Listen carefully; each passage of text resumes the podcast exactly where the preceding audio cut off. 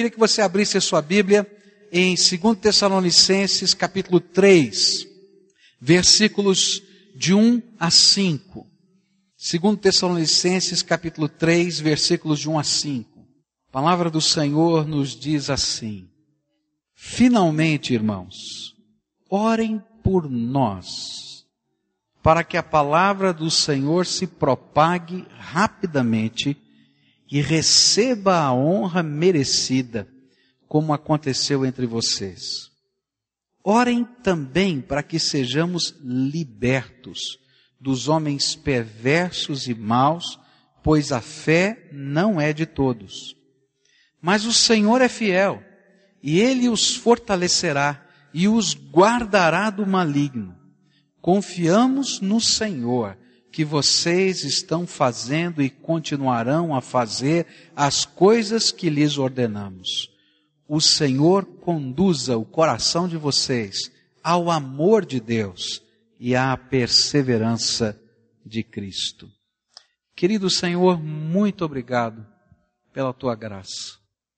Muito obrigado pelas coisas tremendas que o Senhor faz na nossa vida, na vida de pessoas, Senhor, que conhecemos e daquelas que nunca vimos, mas que o teu amor se derrama sobre elas e faz diferença. Muito obrigado, porque o Senhor é bom, porque a sua misericórdia dura para sempre. Muito obrigado, Pai, porque de maneiras incríveis o Senhor toca a nossa alma. Muito obrigado, Pai, porque o Senhor ouve e responde às nossas orações. E nesta hora, Pai, quando vamos meditar nesse texto, abre a nossa mente, abre também o nosso coração, para que meditando na tua palavra, sejamos tocados e transformados pelo teu Espírito Santo. Fica conosco, Pai, é aquilo que oramos em nome de Jesus. Amém e amém. Às vezes nós não entendemos o poder e o valor da oração. E Paulo, ele vai ensinar agora aqueles irmãos da igreja de Tessalônica a construir uma agenda de oração, a colocar alguns motivos pelos quais estarão orando com frequência, a repetir na presença de Deus, através da sua oração e da sua intercessão, aqueles motivos que Paulo vai colocar aqui para a gente nesse texto. Eu queria desafiar você a aprender com Paulo a fazer uma agenda de oração. Você vai ficar surpreso como Deus ouve e responde às nossas orações. E quando a gente olha lá, a gente diz: Puxa vida, Deus, eu pedi isso para o Senhor. Eu tenho o costume de fazer. E é muito gostoso folhear a agenda velha.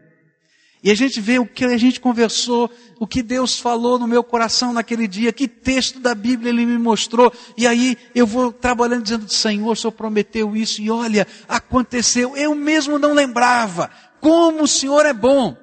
E Paulo agora vai colocar para a gente alguns motivos permanentes de oração. Algumas coisas que devem fazer parte da nossa agenda de oração ele divide esse ensino em três partes. Ele primeiro pede oração por ele, depois ele expressa uma convicção de fé, ele diz: Olha, eu estou pedindo isso porque eu creio nestas coisas, e depois ele ora por esses irmãos ali de Tessalônica.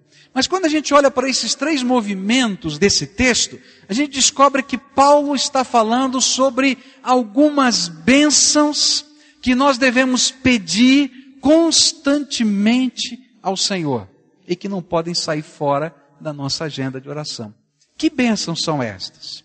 A primeira coisa que a gente precisa aprender, que é bênção para a nossa vida, é o poder que a oração tem para a expansão do reino. O poder que a oração tem para que o reino de Deus se expanda nessa terra. Versículo 1 diz assim: Finalmente, irmãos, orem por nós, para que a palavra do Senhor se propague rapidamente e receba a honra merecida, como aconteceu entre vocês. velho apóstolo, cheio do Espírito Santo e calejado na experiência missionária, ele sabia que havia e que há uma conexão maravilhosa entre oração e expansão do reino de Deus na terra. Oração e conversão. Há uma conexão tremenda. E é por isso que ele pede às suas ovelhas que orem por ele e pelo seu ministério.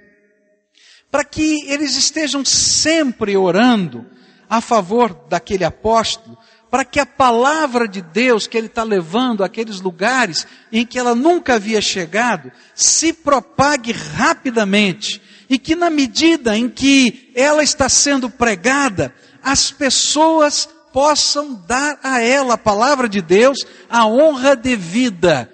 E a honra devida é fé. É que a palavra de Deus propagada suscite fé no coração das pessoas. É isso que Paulo está falando. E a gente começa a olhar para isso e fica perguntando, mas como é que funciona essa conexão entre oração e salvação? De que jeito isso acontece? A palavra de Deus, desde Gênesis até o Apocalipse, vai nos mostrar que há uma conexão tremenda entre a oração que você faz a favor de alguém, a oração que você faz a favor dos pregadores, a oração que você faz a favor do seu vizinho, a oração que você faz a favor do seu, do seu marido que ainda não se converteu, da sua esposa que ainda não se converteu, do seu filho que talvez esteja vivendo uma dificuldade para entender a fé. Há uma conexão tremenda entre essa oração que você está fazendo e aquilo que vai acontecer em termos de conversão e transformação na vida dessas pessoas. Quando a gente olha a palavra de Deus, a gente vai ver vários exemplos disso. Primeiro dos exemplos que me vem à mente é aquele que está no livro de Gênesis. No livro de Gênesis, Deus fala para Abraão: Abraão, eu vou destruir a cidade de Sodoma. Eu vou destruir a cidade de Sodoma. Sabe, o pecado dessa cidade, a violência dessa cidade, a, a falta de justiça nessa cidade, a promiscuidade dessa cidade, ela já encheu as medidas da minha paciência e da minha misericórdia. Eu vou destruir a cidade de Sodoma. E Abraão lembrou que morava na cidade de Sodoma o seu sobrinho Ló. Lembra? Está lá na Bíblia, no livro de Gênesis. E ele começa a barganhar com Deus. E ele diz assim: Deus, se tiver cem justos nesta cidade, o Senhor poupa a cidade da destruição. E Deus disse: tá bom, se tiver cem justos, eu vou poupar. E ele vai barganhando, barganhando, barganhando, e ele não consegue mais barganhar, porque não havia nenhum justo naquela cidade, nem o sobrinho dele. E não tinha jeito.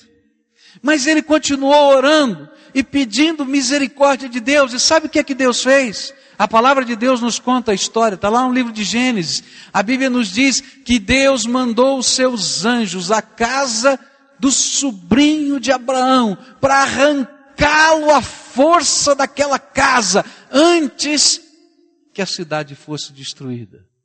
Há uma conexão tremenda entre oração e salvação. Quando nós oramos, os anjos do Senhor entram em ação para socorro, livramento e expansão do reino de Deus.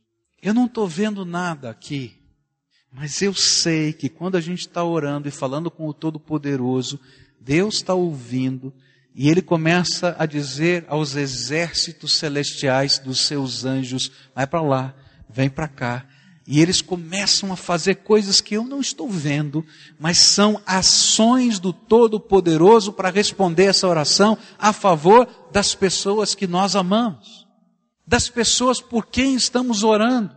E é por isso que na agenda de oração, orar pela salvação e pela expansão do reino é alguma coisa que não pode fugir, não pode sair da nossa agenda. Deus ouve as nossas orações. e faz o céu se movimentar a favor daquilo que estamos orando, que concorda com a vontade de Deus e ele então está ali atendendo e derramando graça. Não tire da sua agenda a oração. E esse eu posso ser um pouquinho assim, egoísta, ora por mim também, tá? A que Deus me dê graça para pregar, para ensinar as pessoas a palavra de Deus. Mas ore pelas pessoas que vão ouvir, ore pelas pessoas para quem você, ministro de Deus, vai anunciar a palavra de Deus. Deus vai à sua frente. Por isso não tira da tua agenda a intercessão pela salvação de pessoas. Há um ensino profundo na palavra de Deus, para a gente poder entender o poder desta oração para a salvação de pessoas e nações. A Bíblia nos ensina que o que impede que as pessoas creiam na mensagem do Evangelho é uma cegueira espiritual. Olha só o que está escrito em 2 Coríntios, capítulo 4, versículos 3 e 4. A Bíblia diz assim: Mas se o nosso Evangelho está encoberto, para os que estão perecendo é que está encoberto. O Deus deste século, Deus com letra minúscula, deste século, desta era, cegou o entendimento dos descrentes, para que não vejam a luz do Evangelho da glória de Cristo, que é a imagem de Deus. Sabe por que as pessoas não conseguem entender a mensagem do Evangelho e não conseguem guardar essa mensagem no seu coração? É porque o inimigo, Satanás, está trabalhando processos de cegueira espiritual. E essa cegueira acontece ou através de ferramentas espirituais que ele usa, ou através de ferramentas culturais e sociais o Deus deste século, desta era, deste mundo, ele vai trabalhando para fechar os nossos olhos, para que nós não creiamos na verdade de Deus. E sabe como é que ele trabalha? Ele vai trabalhando quebrando os valores. Então, cada vez que você liga a sua televisão e você está assistindo uma série de coisas, você está sendo bombardeado e não somente você, mas toda a sociedade que está vendo aquilo, você está sendo bombardeado por uma série de filosofias deste mundo, jeito de pensar desta era, e que faz com que as pessoas não entendam a mensagem do Evangelho. E à medida que a gente está sendo bombardeado com isso, a gente não consegue crer que existe uma verdade absoluta. Tudo é relativo. E se tudo é relativo, então Deus não é absoluto. E eu não posso crer em Deus. E a gente vai vendo tudo isso. A família, a família é bom, mas sabe de uma coisa? Talvez não seja tão bom assim. A educação dos nossos filhos pode ser assim, mas também pode ser diferente. E de repente, não existe valor, não existe fé, e muitos vão perdendo a esperança. E sabe o que é que sobra? Um desejo de experimentar tudo que seja eletrizante, excitante e gostoso ao mesmo tempo. Porque eu não tenho esperança. Eu não tenho visão de futuro. Tudo é relativo. Não sobrou nada. E aí, quando você prega uma palavra, que fala de você entregar a tua vida a Jesus, que você tem que deixar Jesus ser o Senhor da tua vida, que você vai viver segundo as normas da palavra de Deus, que você vai ser um marido conforme a palavra de Deus ensina, uma esposa conforme a palavra de Deus ensina, um pai conforme a palavra de Deus ensina, um filho conforme a palavra de Deus ensina. As pessoas dizem: "Ah, isso não funciona mais". Não dá para mim acreditar que funcione desse jeito. O Deus deste século. Cegou o entendimento para que não creiam, usando ferramentas da cultura. Aquele livro Totem da Paz, não sei quantos já leram, fala de um missionário que foi para uma região de Oceania e começou a pregar o Evangelho. E toda vez que ele falava a respeito de Jesus e contava as histórias de Jesus, acontecia uma coisa incrível. Sabe quem era o personagem mais amado por aquelas tribos ali? era Judas. E eles diziam, conta a história de Judas de novo. Ah, esse Judas é jóia, é bom demais. Como ele conseguiu enganar todo mundo? Porque naquela cultura, o Deus desse século tinha feito as pessoas acharem que o maior valor da vida era a capacidade que a gente tinha de enganar os outros.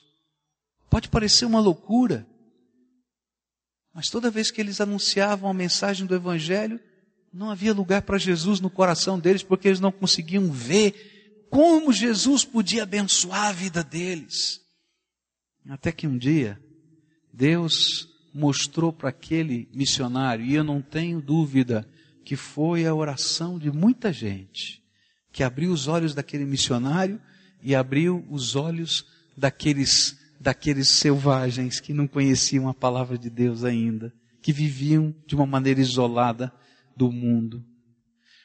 Deus mostrou para aquele homem como é que eles podiam acreditar um no outro.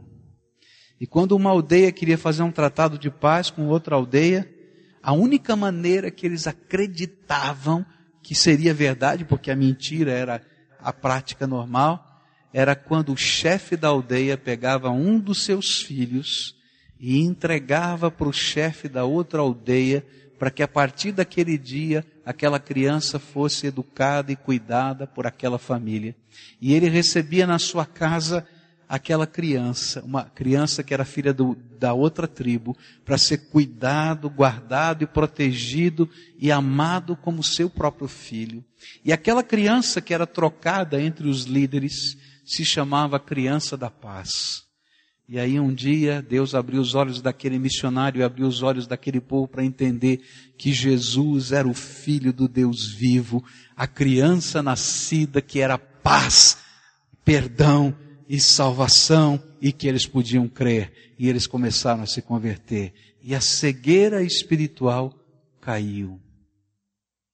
Quando a gente está orando, queridos, nós estamos pedindo que a cegueira espiritual que está impedindo que as pessoas entendam e que entendam a mensagem, mas mais do que entender a mensagem, sintam a necessidade que tem da graça de Deus que esta cegueira espiritual se desfaça.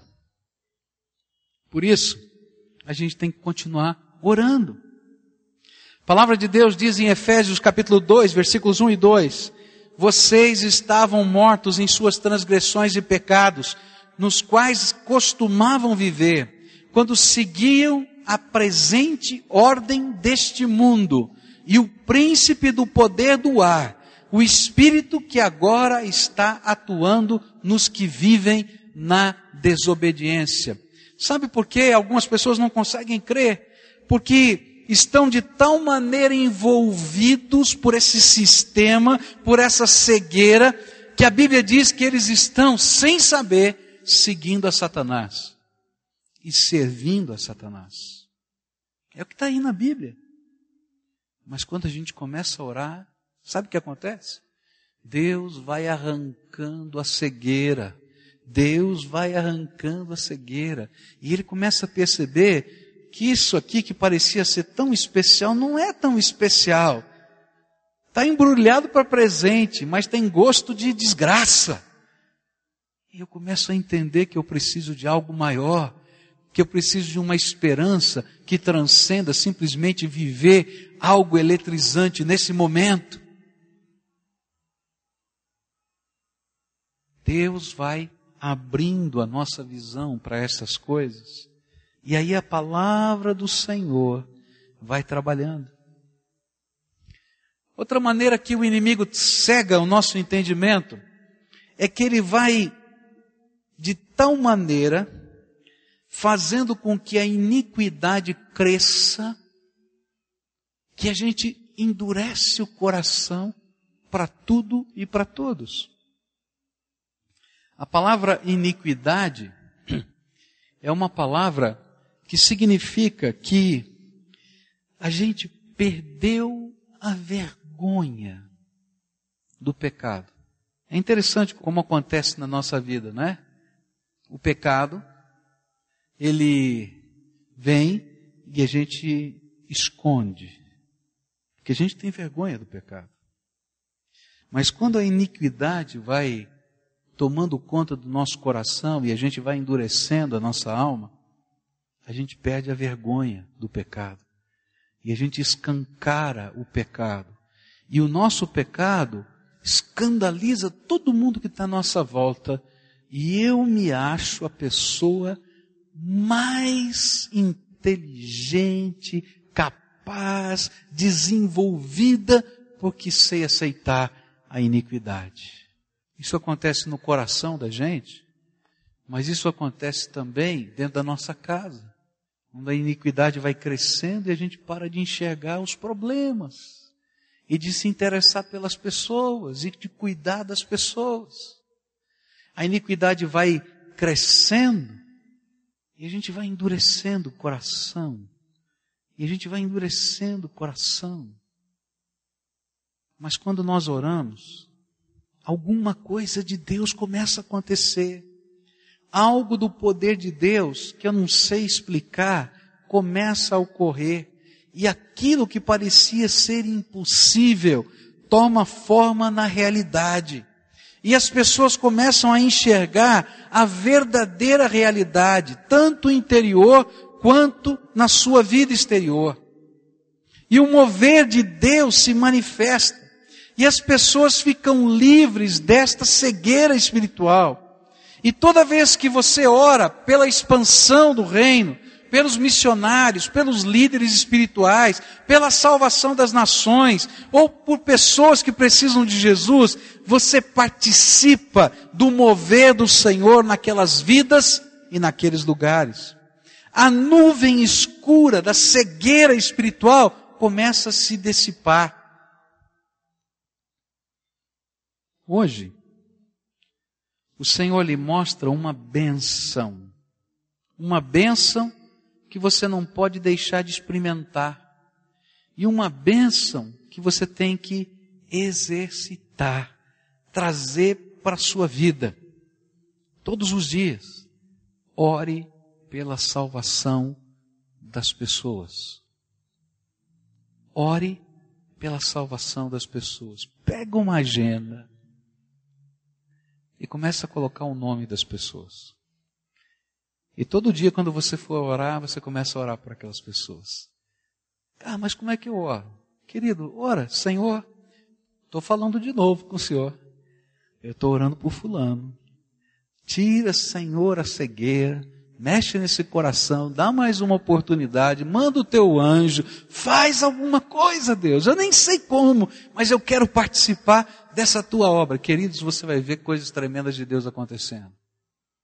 Você vai ver pessoas sendo tocadas pela graça de Deus. Eu creio nisso. Agora, sabe o que acontece? Satanás sabe do poder que tem a sua oração. Então, a primeira grande batalha que você vai enfrentar é a batalha para orar. Você vai fazer a agenda e vai deixar ela ficar empoeirada em cima da mesa. E você marca a data da oração e vai ser uma vergonha para você. Você vai abrir e vai dizer, tudo isso. Porque se o povo de Deus começar a orar, coisas de Deus vão acontecer. Se o meu povo, que se chama pelo meu nome, se humilhar e orar e buscar a minha face, confessar os seus pecados, eu os ouvirei desde o céu perdoarei os seus pecados e sararei a sua terra. Deus está falando de coisas que vão além da minha casa, da minha família, do meu prédio, vale para minha cidade, vale para minha nação. Eu creio nisso, você crê? Então coloca na tua agenda a oração e não esquece de mim. Põe lá o meu nome, Pastor Pascoal. Eu não tenho dúvida, queridos, que o ministério de intercessão dessa igreja é parceiro na minha vida das coisas que Deus tem feito. E quando a gente compartilha o que Deus tem feito, as pessoas não acreditam. Não acreditam. E quando eles perguntam como, eu digo, eu sei que tem gente lá na minha igreja orando por mim. Eu estava lá em Lima e compartilhei com um missionário do que Deus tinha feito algumas semanas atrás, lá na Espanha, quando nós pregamos ali naquela cidade de Saragoça. E quando eu disse para ele que tinha feito um apelo e que pessoas tinham vindo à frente na cidade de Saragoça, recebendo Jesus, confessando os seus pecados, aquele missionário começou a chorar e disse: Eu não creio. Eu conheço tantos missionários amigos meus que estão lá há tanto tempo e nunca viram isso. Ele disse: Eu creio e vivi. Mas eu quero dizer para você que tem um povo orando por mim toda vez que estou viajando e pregando mensagem do Evangelho. E eu não tenho dúvida que Deus tem ouvido a oração desse povo e por isso essas coisas têm acontecido. Vocês são nossos parceiros nessas coisas. E vou dizer mais: vai acontecer muito mais. Porque Deus é infinito. E Ele tem mais para fazer na minha vida e na tua vida. Por isso, na sua agenda de oração, não esqueça de orar pela conversão das pessoas. Não esqueça de orar pela salvação. Segundo motivo de oração, que não pode sair da sua agenda, é você precisa conhecer isso. O poder da oração nos livramentos. Olha só o que Paulo diz. Orem também para que sejamos libertos dos homens perversos e maus, pois a fé não é de todos. Paulo tinha uma segunda convicção. Ele cria que através da oração ele poderia ser liberto da opressão que o inimigo infligiria sobre ele através de pessoas. Ele tinha plena consciência de que a fé não era de todos, ou seja, nem todas as pessoas estavam servindo a Deus, mas algumas pessoas serviam a si próprias e outras serviam a Satanás. Muitas vezes, a batalha espiritual toma forma concreta na vida das pessoas no meio de um contexto social. Eu estava participando de uma consulta de missões e tinha um jovem pastor que trabalha na cidade do Rio de Janeiro em cima de um morro, um dos morros mais complicados em termos de tráfico e de bandidagem. E ele estava ali naquele morro plantando uma igreja. E quando a gente começou a falar sobre a questão missionária e tal, chegou um determinado momento que aquele jovem disse assim, pastor, eu tenho que dizer uma coisa para os irmãos que talvez seja muito forte, muito estranha. Mas eu quero dizer para você que eu fiquei muito feliz quando uma pessoa morreu. É estranho a gente ouvir isso, né? Fiquei muito feliz quando uma pessoa morreu. E aí ele começou a falar do que acontecia naquele morro. Naquele morro tinha um chefe do tráfico que era dono do morro. Não somente dono das coisas que aconteciam dentro do morro, mas era dono das pessoas que viviam dentro do morro. Era uma pessoa muito má e que usava violência para manter a sua tirania. E ele começou a dizer o que aquele homem fazia. E ele disse assim: Sabe, pastor, aquele homem não tem escrúpulos. Ele olhava para qualquer mulher que vivia naquele morro e dizia: Eu quero dormir com ela essa noite. Não importava se ela era casada, se ela era solteira, e aí os seus soldados do tráfico iam à casa daquela pessoa, arrancavam aquela mulher, o marido ficava chorando, o pai ficava chorando e levava aquela mulher para dormir aquela noite com ele. No dia seguinte devolvia. E ele me disse assim: Sabe, pastor, várias vezes ele mandava pegar crianças de 9 anos, de 10 anos, 11 anos de dentro da casa das pessoas. E quem tentasse fazer qualquer coisa sumariamente era assassinado na frente da pessoa amada. Todos tremiam quando esse homem passava. E aí ele me disse uma coisa estranha. Nós começamos a orar, pedindo que Deus mandasse algum tipo de livramento. Porque a gente subia aquele morro e eu tenho que confessar para o Senhor que cada vez que eu subia aquele morro com a minha esposa e a minha filhinha pequena para pregar o Evangelho, eu temia que ele olhasse para a nossa casa, que ele olhasse para a nossa igreja e dissesse: hoje é essa. E eu não sabia o que ia fazer. E sabe, pastor, eu creio que Deus ouviu a minha oração, porque aquele homem morreu. E eu fiquei muito feliz. E eu quero dizer que o morro inteiro fez uma festa quando aquele homem morreu. Houve uma guerra de gangues e ele foi assassinado. Mas eu entendo que Deus mandou livramento para nós. Eu não sei como você pode ouvir estas coisas. Eu confesso que para mim, a primeira vez que eu ouvi, era chocante. Que oração esquisita, né? O que, que esse homem estava fazendo? Mandando uma praga, mandando uma maldição, o que é isso? Não, querido, sabe o que acontece?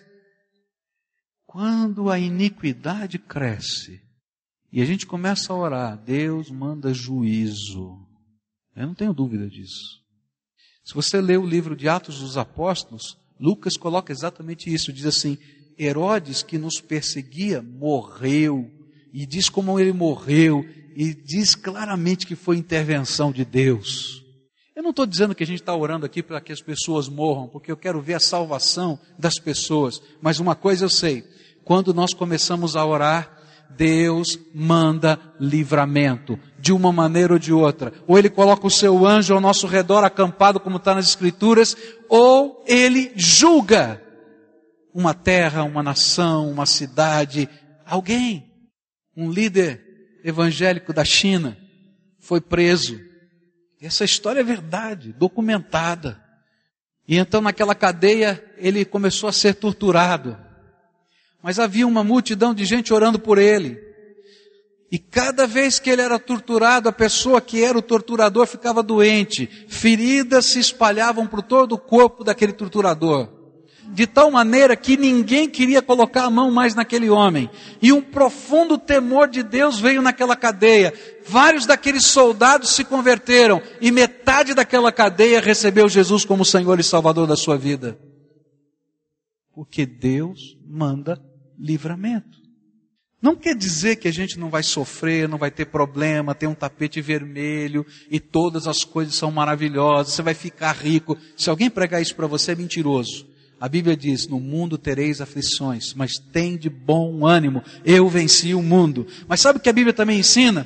É que no meio dessas aflições, no meio desses problemas, eu tenho um Senhor que anda ao meu redor e que derrama a sua graça e que restaura a minha vida e que investe graça e livramento. Paulo tinha tanta convicção disso que ele disse assim: queridos, orem por mim, para que Deus não somente me dê autoridade para pregar a palavra, mas me livre dos homens maus.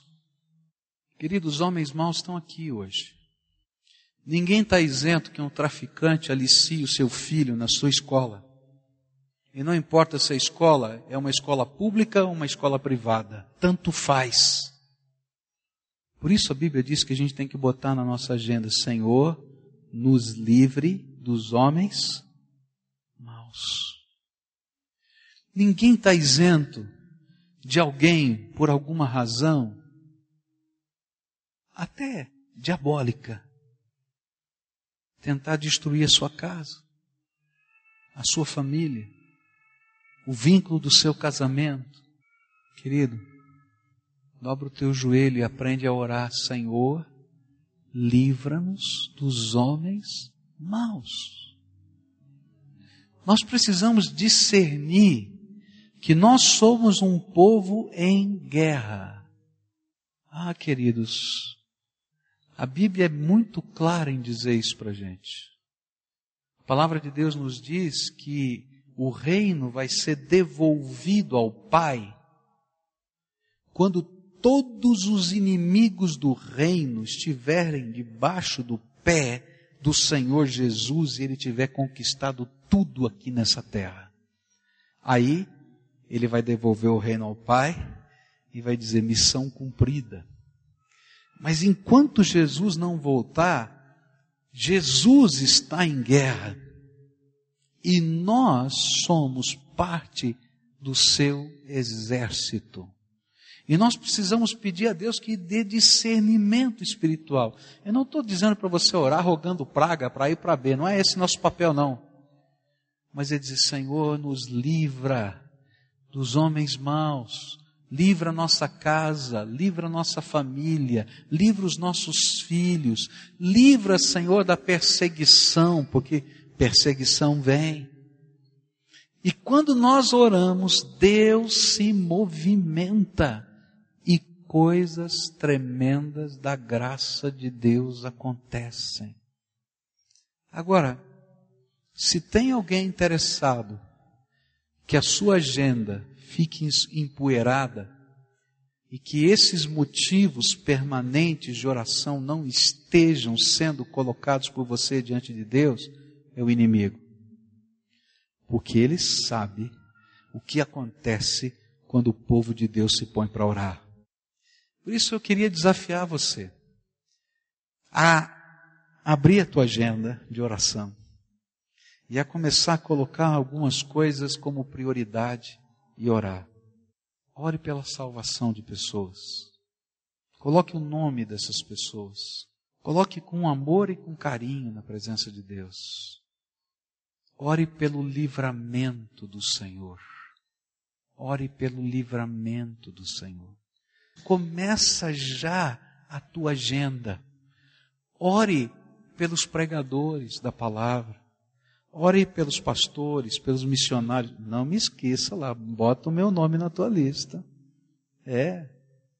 E eu queria que a gente começasse essa jornada. Senhor, salva pessoas e livra-nos dos homens maus.